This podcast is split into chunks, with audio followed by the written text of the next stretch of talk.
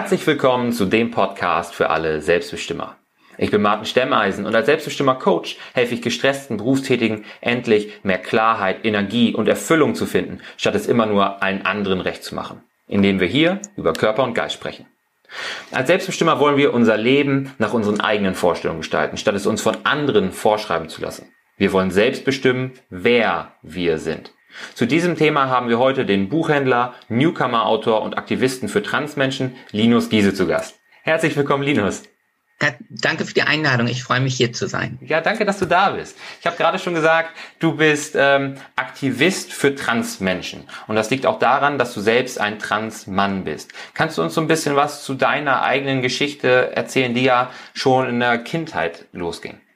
Ja, genau, das kann ich gerne machen. Also ähm, ich habe schon relativ früh in meinem Leben gemerkt, dass ich irgendwie, also dass irgendwas einfach nicht stimmt oder dass da irgendwas ist, was sich nicht richtig anfühlt. Also das mhm. ging schon so los, als ich sechs oder sieben war, aber ich hatte einfach damals keine Worte, um zu benennen, was jetzt das Problem ist. Also ich hätte jetzt nicht irgendwie zu meinen Eltern gehen können und sagen, ich glaube, ähm, ich bin trans oder ich glaube, irgendwas stimmt hier nicht oder so. Und ja. deshalb hat das dann bei mir wirklich relativ lange gedauert, bis ich dann irgendwann an den Punkt im Leben gekommen bin, wo ich gesagt habe, ähm, so kann es nicht weitergehen. Ich bin so unglücklich oder so, ja, leide so sehr unter dem Leben, was ich führe, dass ich irgendwie die Entscheidung treffen muss, mache ich das jetzt so weiter oder, oder mache ich irgendwie einen Cut und sage, ich mache jetzt etwas, etwas anderes. Und das war, das, oder das ging so im Sommer 2017 los. Also mhm. da war ich 31 Jahre alt, also auch schon relativ alt. Das war auch immer so ein Punkt, dass ich gedacht habe, bin ich mit 31 nicht viel zu alt, um noch zu sagen, ich ändere, also ich mache nochmal so eine radikale Veränderung und irgendwie zu sagen, ähm, nach 31 Jahren zu sagen, ich glaube, ich bin doch ein Mann und ich möchte einen anderen Namen, ein anderes Pronomen, ist ja schon eine sehr radikale Veränderung, ja. Ja, die mir auch sehr große Angst gemacht hat. Aber ich habe einfach festgestellt, ähm, ich möchte nicht mehr weiterleben, wie ich in den 31 Jahren davor gelebt habe. Und hm. dann, das, ich hatte irgendwie auch einfach dann keine Wahl mehr. Und dann habe ich im Oktober 2017 bin ich in einen Starbucks gegangen am Frankfurter Hauptbahnhof und da wird man ja immer bei der Bestellung gefragt, ob der Name auf dem Becher geschrieben werden soll. Ja. Und da habe ich dann zum allerersten Mal Linus gesagt. Ah. Und das hatte ich mir auch vorher gar nicht so, also ich bin da nicht hingefahren und habe gedacht, ich mache das, sondern das war irgendwie, es kam einfach so über mich, auch wenn das ein bisschen seltsam klingt. Und ähm, dann bin ich dann aus dem Laden raus und war auch total aufgeregt. Und dann habe ich mein Handy rausgenommen, habe ein Foto von dem Becher gemacht und habe das dann auf Facebook gestellt und habe mhm. gesagt, ich wünsche mir, dass ihr mich jetzt auch mit dem Namen Ninos ansprecht. Und das war quasi mein, mein Coming Out. Und dann habe ich gemerkt, äh, total viele Menschen kennen keine Transmenschen, total mhm. viele Menschen wissen gar nichts darüber und total viele Menschen sind irgendwie super neugierig. Und hm. dann habe ich einfach angefangen, so ähm, über das zu schreiben, was mir quasi seit diesem Tag passiert ist. Also ich habe immer mal wieder etwas so aus meinem Leben erzählt und ja. äh, habe das vor allen Dingen auch auf Twitter gemacht oder auch in Zeitungsartikeln. Und das hat dann irgendwann dazu geführt, dass ich auch als Aktivist bezeichnet wurde. Also das, äh, so bin ich quasi überhaupt zu dieser ja aktivistischen Arbeit gekommen über meine ja über mein mein eigenes Coming Out und äh, den Drang dann auch darüber zu sprechen. Also ich hatte auch ein total hohes Mitteilungsbedürfnis einfach. Und das ist natürlich auch eine gute Sache. Erstens, weil du damit anderen Leuten sicherlich Mut machst und denen auch die Worte gibst oder die Begriffe gibst, um die eigenen Gefühle auszudrücken, die dir vielleicht auch gefehlt haben. Ja. Ähm, und zum anderen auch, weil du den Menschen, die da keine Berührungspunkte mit haben, und dann nehme ich mich nicht aus, wir haben eben im Vorgespräch schon drüber gesprochen, dass mich das Interview ein bisschen auch nervös gemacht hat, ja. weil ich einfach zu wenig Ahnung von dem Thema habe und zu wenig Berührungspunkte und dementsprechend auch ein bisschen Bedenken habe, dass ich hier was falsch machen kann im Umgang mhm. mit dir, im Umgang mit der ganzen Trans-Community. Äh, ich glaube, das hat auch ein bisschen was mit der Neugier zu tun. Ich glaube, viele Leute möchten es richtig machen, ähm, auch wenn es auf der anderen Seite viele Leute gibt, die das wahnsinnig ablehnen ähm, und da wirklich ja auch ähm, mit Hasskommentaren und so scheinbar darauf reagieren, auf Leute, die ihr Coming ja. Out haben, auf Leute, die aktiv für Transrechte und ähm, äh, dergleichen einstehen. Ne? Ja, wie, genau. ist da, wie ist da deine Erfahrung mit Linus? Ähm, also ich glaube, als erstes würde ich sagen, dass ähm, das für mich auch immer so am ähm, das Wichtigste auch so das Interesse ist bei Menschen. Und dann können natürlich auch Fehler passieren. Mhm. Das ist ja ganz menschlich. Ich wusste irgendwie, wenn ich jetzt auf meine ersten ähm, Tweets oder auf meine ersten Artikel zu diesem Thema zurückblicke, habe ich auch ganz viel gesagt, was ich heute nicht mehr sagen würde. Also ja. das ist ja immer, also ich, ich gehe immer an Menschen mit der Einstellung heran, dass, dass sie noch nicht so viel wissen, wie ich vielleicht jetzt weiß und dass ich vor drei Jahren auch noch nicht so viel wusste, wie ich jetzt weiß. Und ja. dass man dann vielleicht gemeinsam ähm, sich dieses Wissen erarbeitet und dann auch daran wächst. Das finde ich immer ganz wichtig, dass, ähm, dass manche Menschen so dazu neigen, andere für Fehler irgendwie so ganz krass abzuurteilen mm. oder ihnen dann mhm. keine Chance mehr zu geben. Und ich, ich plädiere auch immer dafür zu sagen, Fehler, Fehler sind, sind natürlich erlaubt. Und ähm, ich hoffe dann, dass, dass diese Fehler halt nicht noch irgendwie dann mehrmals passieren. Also dass dann auch aus Fehlern ja, gelernt wird. Das ist ja quasi so das Wichtigste.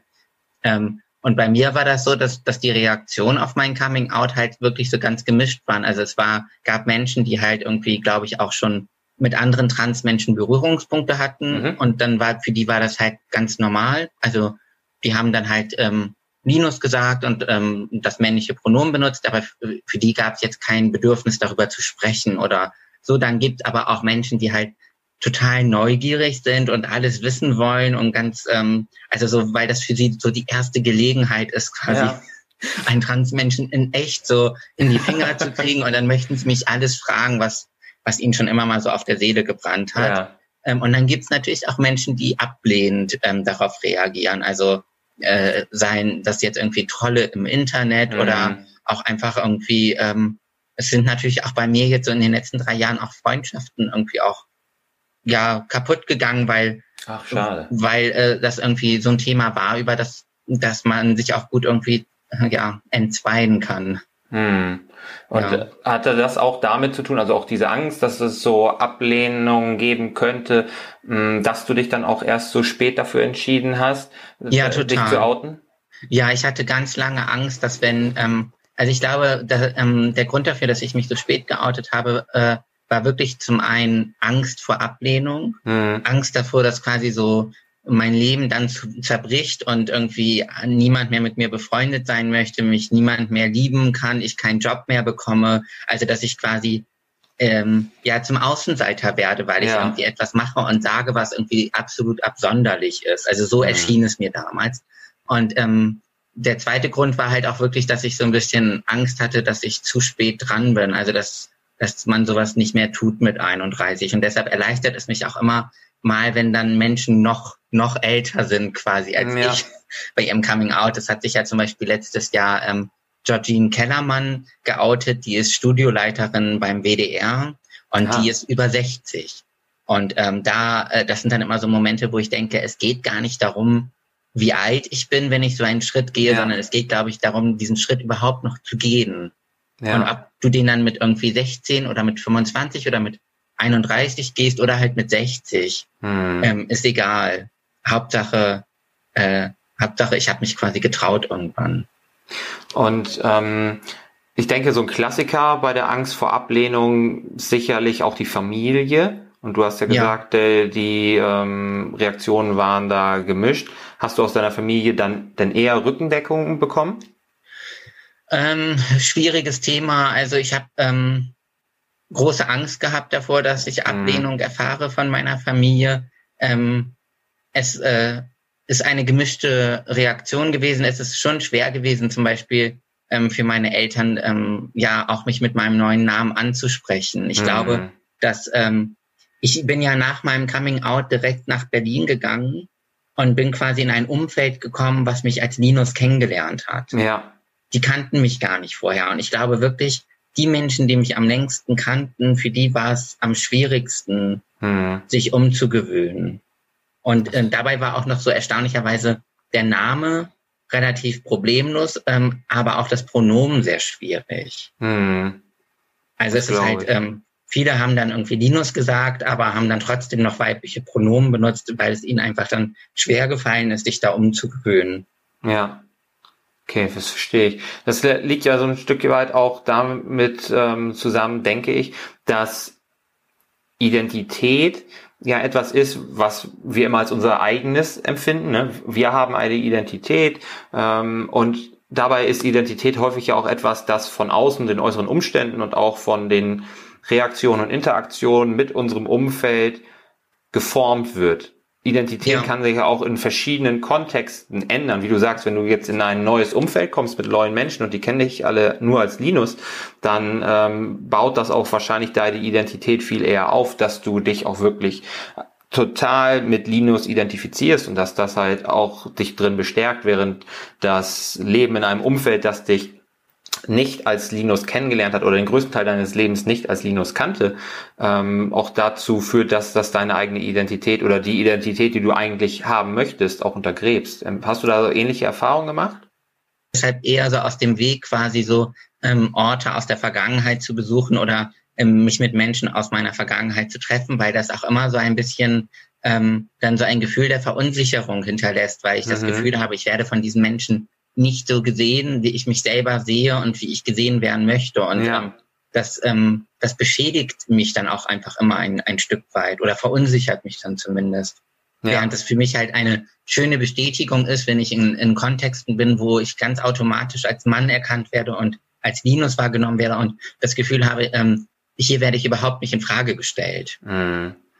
Als ich dann nach Berlin gegangen bin und in dem Buchladen neu angefangen habe, war das auch für mich wie also nicht wie ein zweites Leben, aber ich bin einfach nochmal so komplett aufgeblüht, mhm. weil ich das Gefühl hatte, ich wurde so zum ersten Mal so gesehen, wie ich mich selber sehe und wie ich es mir wünsche, gesehen zu werden. Und ich hatte, ich war vorher ähm, ein sehr schüchterner, sehr zurückhaltender Mensch. Es ist mir so schwer gefallen, irgendwie zu telefonieren oder ich hatte auch kein Interesse, irgendwie mir zu überlegen, ähm, welche Haarfrisur mir Spaß macht oder was ich gerne für ja. Kleidung tragen möchte. Und mir ist einfach alles schwer gefallen und ich hatte ich habe auch immer so gedacht, ähm, ich habe gar kein Bauchgefühl oder keine Intuition, ich habe keine Wünsche, keine Bedürfnisse oder ich weiß nicht, was ich mir wünsche. Okay. Und dann bin ich nach Berlin gekommen als Linus in ein ganz neues Umfeld und plötzlich habe ich so gemerkt, ah, ich habe doch Wünsche und und ich gehe doch gerne irgendwie in Kleidungsgeschäfte und überlege, was möchte ich mir anziehen und es macht mir Spaß, mir die Haare zu färben und ich habe jetzt äh, nach drei Jahren mir jetzt mein erstes Tattoo machen lassen und mhm. ähm, das sind schon so, das ist, man sagt ja auch so, ich bekomme ja auch seit ähm, Februar 2018 Testosteron mhm. und da sagt man ja auch so ein bisschen, das ist jetzt quasi meine zweite Pubertät. Ja. Und so fühlt sich das manchmal irgendwie auch tatsächlich an, wie so ein wie so eine äh, lange Entdeckungsreise irgendwie auch zu mir selbst. Also ich entdecke auch ganz viele Seiten an mir selbst, die ich vorher noch nicht kannte. Und die du vielleicht auch, oder die du nicht sehen wolltest, könnte man ja. das auch sagen? Aus, aus, ja, oder aus die ich Angst nicht sehen vielleicht? wollte. Ja. Okay. Ja. Und jetzt ähm, hast du eben auch schon vor der Angst vor Ablehnung gesprochen, ne, die sicherlich eine der größten, wenn nicht sogar die größte Hürde war mhm. auf dem Weg zum Coming Out und auf dem Weg Linus zu, zu sein, der du eigentlich schon immer bist. Ähm, aber was gab es denn noch für andere Hürden? Ja, du hast jetzt auch gerade von der Hormontherapie gesprochen. Was genau. für andere Hürden gab es denn noch jetzt auf dem Weg, der Mann zu sein, der du eigentlich schon immer warst? Ähm, genau, also das ist äh, also bei Transmenschen ist es quasi so, dass es ganz unterschiedlich ist, was die sich wünschen. Also ähm, man kann gar nicht irgendwie sagen, so äh, was so jetzt quasi der Standardablauf ist nach so einem Coming mhm. Out, weil es gibt auch so zum Beispiel, es gibt Transmänner, die sagen, sie wollen gar kein Testosteron. Mhm. Oder äh, ihnen reicht quasi zu sagen, sie möchten einen anderen Namen und äh, irgendwie kurze Haare und das reicht ihnen, um sich ja. irgendwie wohler zu fühlen. Aber für mich stand halt relativ fest, äh, dass äh, ich, äh, dass ich auch Testosteron nehmen möchte. Und das heißt, ich musste mir nach meinem Coming Out als erstes eine Therapeutin suchen. Mhm. Ähm, weil du quasi äh, ein, du brauchst ein so eine Art Gutachten oder ein Indikationsschreiben, um überhaupt dann äh, im nächsten Schritt Hormone nehmen zu können. Das heißt, ich musste mir eine Therapeutin suchen und ähm, zu ihr hingehen und ihr halt so von meiner Geschichte erzählen ja. und warum ich glaube, dass ich ein Mann bin und warum ich diesen Weg gehen möchte, bis ich dann endlich die Überweisung hatte für den Endokrinologen und dort dann hingehen konnte, um Testosteron zu bekommen. Und das ist natürlich immer, ich war jetzt schon 31, als ich das mhm. gemacht habe, aber ich glaube, das ist schon für viele Menschen so ein schwieriger Weg, weil ähm, ich habe mich auch nicht wohlgefühlt bei meiner Therapeutin, mhm. ähm, weil es ist ja schon so ein bisschen, Identität ist ja irgendwie schon auch etwas sehr ja, Intimes. Ähm, ja. Und ähm, das irgendwie quasi so bewerten und begutachten zu lassen, äh, in der Hoffnung, dass dann deine Therapeutin sagt, okay, sie sind wirklich trans, sie bekommen jetzt die Hormone, ist natürlich schon schon schwierig. Hm. Also Menschen, die nicht trans sind, die müssen ja nicht zur Psychologin und und ja. äh, quasi ein Gutachten darüber bekommen, dass die nicht trans sind. Aber ich muss quasi dorthin gehen und beweisen, dass ich ein Mann bin. Und, ähm, und, und was würdest du sagen, steckt dahinter, hinter dieser Hürde, die da, ähm, die, die da auf deinem Weg stand? Ist das ist das ähm, aus Sicht der, der Ärzte so, dass man nicht aus einer Sektlaune heraus ähm, auf Montagmorgen da reinstürzt beim ja. Endokrinologen und sagt, ich hätte gern Testosteron? Oder würdest du schon ja, fast glaub, sagen, das ist schon, geht schon in die Richtung der Vermeidung oder der Abwendung von solchen Wünschen, weil das nicht gern gesehen ist vielleicht? Ich glaube schon, dass es so quasi so eine Kontrollinstanz sein soll, ähm, dass Menschen irgendwie jetzt nicht weil es natürlich schon auch ein, ein Eingriff ist, ähm, mhm. wenn du te anfängst, Testosteron zu nehmen und nicht alle diese, diese Änderungen ähm, reversibel sind. Ja. Und äh, von daher ist es ja auch wahrscheinlich nicht schlecht, nochmal mit jemandem darüber zu sprechen, ob, äh, also, ob ich mir das jetzt wirklich alles gut überlegt habe und das nicht eben nur irgendwie eine Vermeidung ist vielleicht von anderen Problematiken oder mhm. sonst etwas, aber trotzdem ist es natürlich auch ganz, und das hängt dann natürlich auch mal sehr davon ab, zu welcher Therapeutin, welchem Therapeuten man dann kommt. Ja. Ähm, aber es ist schon auch immer ähm, ja so eine erste Hürde, die die du nehmen musst. Und ähm, ich kenne auch Menschen, die zum Beispiel ein Jahr schon bei ihren bei ihren Therapieplätzen sind und immer wow. noch nicht die Überweisung haben. Und ähm, auch wenn man jetzt zum Beispiel nach England guckt, ähm, ja. wenn du äh, da dein Coming Out hast und beschließt, so du möchtest das in, in Angriff nehmen, warten viele ähm, dieser äh, jungen Transmenschen vor allen Dingen ähm, mehr als drei Jahre auf ein Erstgespräch. Oh, drei Jahre. Drei Jahre, weil Wahnsinn. also nicht, es sind ja auch nicht alle Therapeutinnen darauf spezialisiert, mit Transmenschen ja. zu arbeiten. Das heißt, diese Plätze sind ja auch ähm, begehrt und jetzt in Berlin gibt's wahrscheinlich mehr, aber ähm, das ist ja auch alles noch so ein bisschen zu bedenken, irgendwie, was das für mehr oder was das auch mit Menschen macht, die so lange dann auch warten müssen. Klar, auf jeden Fall. Oder auch die, die Angst, da negativen, äh, negatives Attest zu bekommen, mehr oder weniger vom, ja. vom Therapeuten zu sagen, nee, bist du nicht, obwohl man genau. was ganz anderes fühlt. Genau. Ja. Das ist natürlich auch eine richtig große Hürde. Und wie bist du damit umgegangen, gerade dass du auch sagst, du hast dich da nicht so wohl gefühlt? Hast du dann, ähm, hat das das Gespräch und diesen Befund irgendwie beeinflusst? Nee, ich habe quasi einfach wirklich, also ich hatte einfach so vor, vor meinem Auge das Ziel, ich möchte das Testosteron bekommen mhm. und habe einfach quasi auf die Zähne gebissen und das durchgezogen und habe ja. mir quasi gesagt, ich muss das jetzt machen, um an mein Ziel zu kommen. Ja. Und ähm, wenn ich das erreicht habe, kann ich mir eine Therapeutin suchen, bei der ich mich wohler fühle und äh, kann einfach gucken, was ich machen möchte. Aber ich muss das jetzt durchziehen, ähm, damit ich bekomme, was ich möchte. Und so habe ich das dann einfach gemacht. Und dann hatte ich auch sehr, sehr viel Glück, dass es jetzt bei mir nicht lange gedauert hat, bis, mhm. ähm, bis ich äh, die Überweisung bekommen habe, weil ich ja auch schon ähm, ja relativ alt war. Ich war in meinem Arbeitsleben ähm, als Linus geoutet. Ich war im Sozialleben als Linus geoutet. Ich war mir sicher und da hat, äh, gab es jetzt quasi keine nichts, was dagegen gesprochen hat. Ja. Und du hast gesagt, du würdest dir, wolltest dir dann im Anschluss eine Therapeutin, einen Therapeuten suchen, bei der oder bei dem du dich wohler gefühlt hättest. Geht diese Betreuung, die Behandlung, dann die Therapie noch weiter im Anschluss, nachdem man schon eine Überweisung zum Endokrinologen bekommen hat?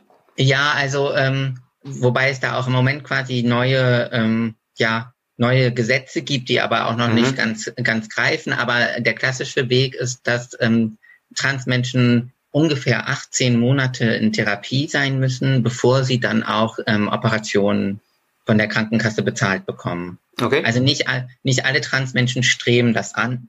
Ja. Aber es gibt Transmenschen, die zum Beispiel, also Transmänner, die sich zum Beispiel die Brüste entfernen lassen wollen oder dann auch einen Penisaufbau machen lassen wollen. Und mhm. die müssten halt eine gewisse Zeit in Therapie sein, bevor ähm, die Krankenkasse die Kosten übernimmt. Mhm. Genau. Deshalb äh, bestand halt für mich fest, dass ich auf jeden Fall in Therapie weiter sein muss, falls ich quasi irgendwann an den Punkt komme, dass ich sage, ich hätte gerne ähm, ja. eine Operation. Ah, verstehe, verstehe. Und da hast du jetzt auch gerade schon von Gesetzen gesprochen, ne, von Vorgaben, ne, die man erst erfüllen mhm. muss, was Therapien angeht. Und wir haben auch schon davon gesprochen von Hürden. Ähm, ja. Wie sind denn die, die gesellschaftlichen Hürden für Transmenschen? Ich meine, man könnte glauben oder man sollte hoffen, dass es da nicht viele Hürden gibt, weil man kann in die Leute gar nicht reingucken. Und wenn du mir auf der Straße begegnest, dann weiß ich nicht, ob du ein Transmann bist oder ob du ähm, in einem, wie sagt man das, in einem männlichen Körper geboren wurdest, mhm. kann man das so sagen? Dass, ähm, aber es gibt ja trotzdem gesellschaftlich ja viel Ablehnung auch von Trollen und so. Ähm, wo liegen da noch weitere Probleme? Also auch, du hast auch vom Arbeitsplatz gesprochen und so. Ja. Ähm, also ich hatte an meinem, an meinem Arbeitsplatz, wo ich gewesen bin, also ich habe in einer Buchhandlung in Friedrichshain in Berlin lange gearbeitet. Mhm. Da habe ich ähm, sehr viel Unterstützung bekommen und mich wohlgefühlt. Aber es ist einfach so, dass gerade so in der Zeitspanne, wo ich noch kein Testosteron bekommen habe, war meine Tief, äh, meine Stimme halt noch deutlich höher. Mhm. Ähm, ich, man kann halt auch je nachdem, was ich trage oder wie ich mich halt bewege, auch sehen, dass ich Brüste habe. Mhm. Ähm, und das sind einfach so Indikatoren, die bei vielen Menschen dazu führen, dass die mich dann quasi halt als Frau einordnen. Mhm. Und ähm, äh, das heißt, ich stand lange an der Kasse ähm, und äh, es ist mir dann sehr häufig während des Tages passiert, dass irgendwie Menschen an die Kasse kamen und dann zum, zu ihrem Kind zum Beispiel gesagt haben, bezahl das mal bei der Tante an der Kasse. Mhm. Oder gib das mal der Frau hinter der Kasse. Mhm. Und ähm, das ist natürlich schon dann immer so quasi so ein kleiner Stich, Einfach ja. weil ähm, das in diesem Moment mir quasi klar ist, ähm, für mich bin ich Linus und für mich bin ich ein Mann, aber für die Person hinter, ähm, die jetzt mir gegenübersteht, bin ich das halt, halt nicht. Die mhm. spricht mich als Frau an. Und äh, das ist natürlich, da steckt natürlich keine Bösartigkeit hinter oder Transfeindlichkeit, sondern einfach, das ist einfach die Gesellschaft, in der wir alle leben, ja. dass bestimmte Attribute halt mit bestimmten Geschlechtern verbunden werden. Ja. Und äh, dass es irgendwie schwer ist, sich davon zu befreien. Das ist ja auch für, es ist ja auch irgendwie noch sehr ungewöhnlich, wenn zum Beispiel Männer irgendwie sich die Fingernägel lackieren oder einen Rock anziehen oder mhm. Männer mal lange Haare haben oder so oder äh, Frauen, äh, die sich irgendwie sehr androgyn klein und einen Kurzhaarschnitt haben und äh, Hosen tragen oder so. Das ist ja, das ist etwas akzeptierter, aber es sorgt, glaube ich, halt auch immer ein bisschen so für Irritation oder Erstaunen, weil wir äh, so, glaube ich, gesellschaftliche Vorstellungen davon haben, wie halt Körper aussehen. Entweder also Mann ein, oder Frau. Genau. Ja, ja. und, und da, ähm, dazwischen wird es schwierig. Ja, und das ist natürlich für Transmenschen schon schwierig, wenn sie halt mhm. diese Vorstellungen nicht erfüllen, weil sie zum ja. Beispiel noch keine Hormone bekommen und deshalb stimmt die Stimme nicht oder ähm, weil, weil sie zum Beispiel bei Transfrauen, äh, die müssen ja, ähm, wenn sie sich ihren Bart für immer entfernen lassen wollen, ist das ja ein super aufwendiger Prozess. Äh, also die müssen dann ja mehrmals zum Epilieren, heißt mhm. das gehen.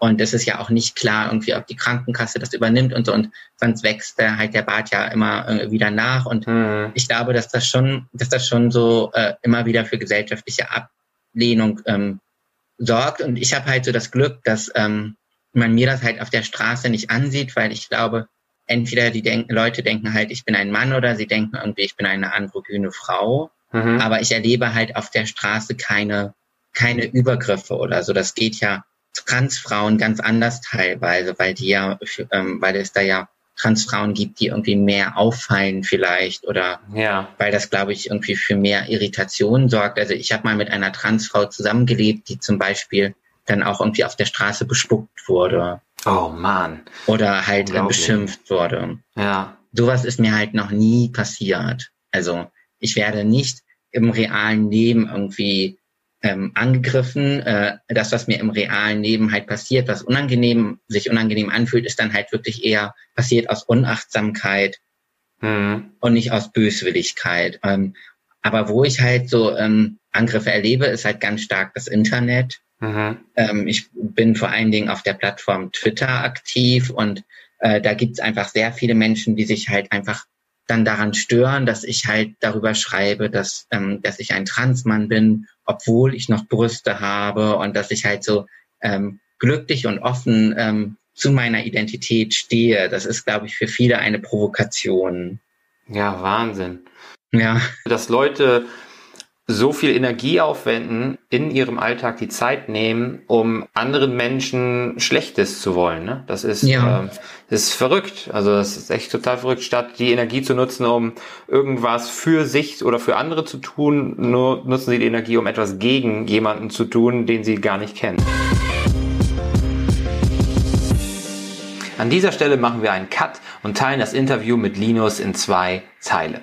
Wenn du den zweiten Teil nicht verpassen willst, und das solltest du auf gar keinen Fall, dann abonniere jetzt unseren Podcast, um auch noch mehr Impulse und Denkanschlüsse für dein selbstbestimmtes Leben zu bekommen.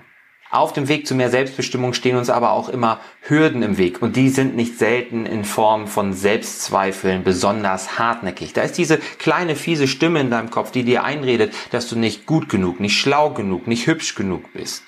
Und diese Stimme heißt Conny. Damit du an Conny vorbeikommst, damit du Conny mundtot machen kannst, ist es wichtig, dass du zuerst weißt, wie stark dieser Gegner ist, wie viel Conny steckt in dir drin, um dann planen zu können, was du gegen ihn tun kannst. Um das herauszufinden, haben wir einen kurzen, kostenlosen Selbsttest auf unserer Webseite, den wir hier in unseren Shownotes verlinkt haben. Also, finde raus, wie viel Conny in dir steckt und sei dann selbst best immer.